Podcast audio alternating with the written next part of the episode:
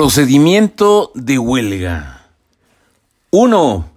Teleología. Conseguir el equilibrio entre los diversos factores de la producción, armonizando los derechos del trabajo con los del capital. 2.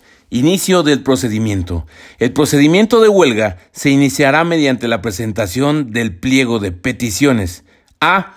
Vía escrita dirigida al patrón señalando el propósito de la huelga, así como el objeto. B. Por duplicado al tribunal competente. C.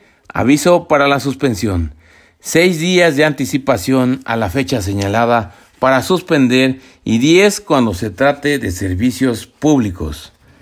D. Cuando tenga por objetivo obtener un contrato colectivo de trabajo, se deberá anexar al emplazamiento a huelga la constancia de representatividad. E.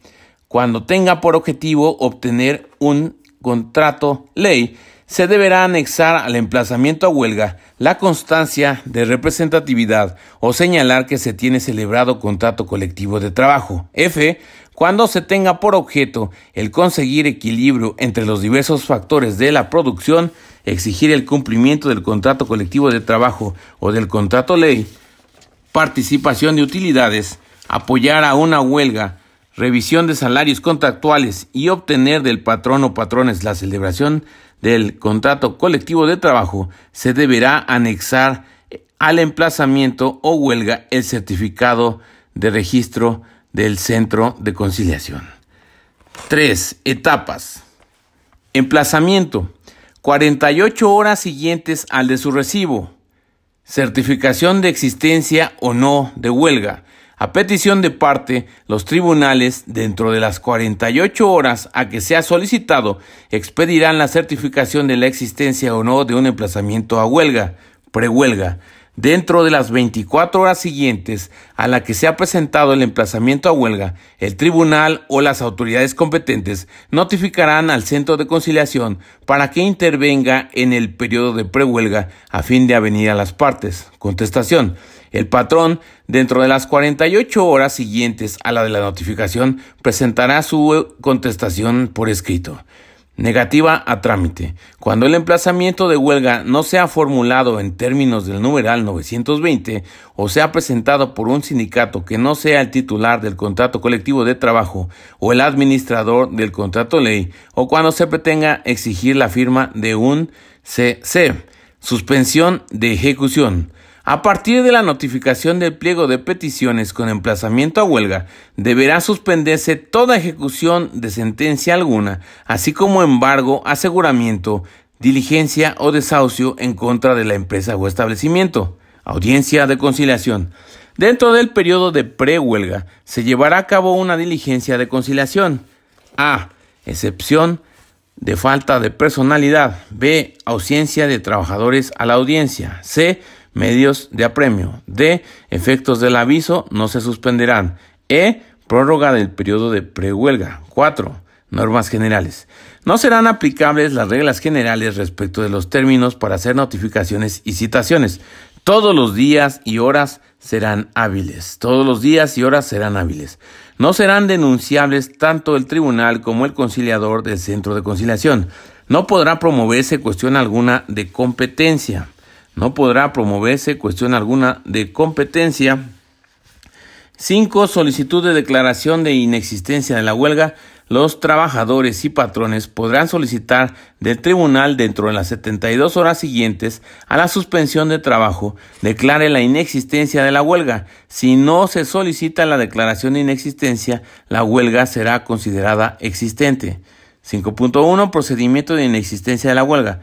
Solicitud se presentará por escrito, traslado y audiencia de calificación a huelga. Será también de ofrecimiento y recepción de pruebas, término no mayor a cinco días y notificada con anticipación de tres días. Pruebas referidas a las causas de inexistencia. Las pruebas se rendirán en la audiencia de calificación de la huelga. Dentro de las 24 horas siguientes a la recepción de las pruebas, el tribunal resolverá sobre la existencia o inexistencia del estado legal de la huelga. 5.2. Solicitud de prueba de recuento. Tienen derecho a votar los trabajadores que concurran al recuento. serán considerados trabajadores los que hubiesen sido despedidos del trabajo después de la fecha de presentación del escrito de emplazamiento. No se computarán los votos de los trabajadores de confianza ni los trabajadores que hayan ingresado con posterioridad a la fecha de presentación del escrito de emplazamiento a huelga. El ofrecimiento de recuento debe hacerse en el escrito de solicitud de la inexistencia de la huelga, al que se acompañará el listado con los nombres de los trabajadores. La contraparte de quien solicitó la inexistencia de la huelga, al momento de hacer sus manifestaciones sobre las causas de inexistencia, exhibirán en la audiencia de calificación a huelga el listado con los nombres de los trabajadores que en su opinión tienen derecho a participar en el recuento. Si los listados de trabajadores ofrecidos por las partes y los elementos recabados coinciden, se integrará el padrón. En el sentido opuesto, las partes podrán objetar abriéndose al efecto un incidente, 72 horas. Dentro de los cinco días siguientes, el tribunal señalará el lugar, día y hora en que deberá efectuarse el recuento de los trabajadores, el cual deberá llevarse a cabo dentro de un plazo no mayor de 10 días. Este plazo podrá prorrogarse por un periodo igual. La consulta a los trabajadores se realizará mediante voto personal, libre, directo y secreto.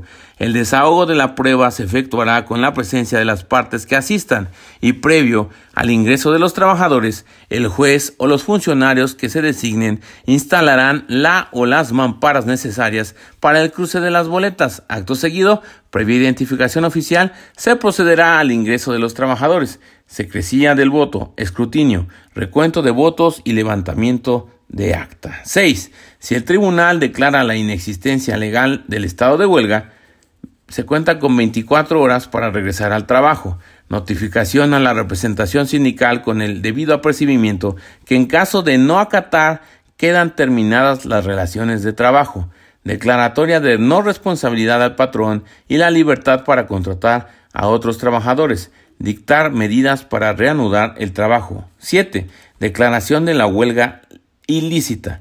Se darán por terminadas las relaciones de trabajo de los huelguistas en caso de que la huelga sea declarada ilícita.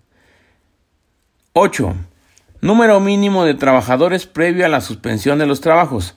Antes de la suspensión de trabajos, el tribunal, con audiencia de las partes, fijará el número indispensable de trabajadores que deberá continuar trabajando. 9. Negativa a prestar servicios. En el caso de que los huelguistas se nieguen a prestar los servicios indispensables para continuar trabajando o los que tienen que ver con buques, autobuses que se encuentren en su punto de destino, hospitales, sanatorios, clínicas, etc., el patrón podrá contratar a otros. El tribunal, en caso necesario, solicitará el auxilio de la fuerza pública. 10. Intervención del tribunal. Si el conflicto de huelga se somete por los trabajadores o por el patrón a la decisión del tribunal, se seguirá el procedimiento ordinario o el procedimiento para conflictos colectivos de naturaleza económica. El patrón solo podrá ejercer este derecho en caso de que la huelga se extienda por más de 60 días. Si el tribunal declara en la sentencia que los motivos de huelga son imputables al patrón, condenará a éste a la satisfacción de las peticiones de los trabajadores cuando sean procedentes, así como al pago de los salarios caídos. 11. Celebración o revisión del contrato ley. Si la huelga tiene por objeto la celebración o revisión del contrato ley, se observará lo siguiente. A. El escrito de emplazamiento se presentará por los sindicatos coaligados. B. En el escrito de emplazamiento se señalará el día y la hora en que se suspenderán las labores que deberán ser 30 o más días posteriores a la fecha de su presentación ante el tribunal. C. Si el escrito se presenta ante el tribunal, se hará llegar a los patrones la copia del escrito de emplazamiento directamente dentro de las 24 horas siguientes a la de su recibo o girará dentro del mismo término los exhortos necesarios. D. Si se presenta ante las otras autoridades, harán llegar la solicitud directamente a los patrones, la copia del escrito de emplazamiento dentro de las 24 horas siguientes a la de su recibo. Una vez hecho el emplazamiento, remitirán el expediente al tribunal dentro del mismo término de 24 horas. Y esto fue el procedimiento de huelga de acuerdo a los conceptos concentrados. Arriba del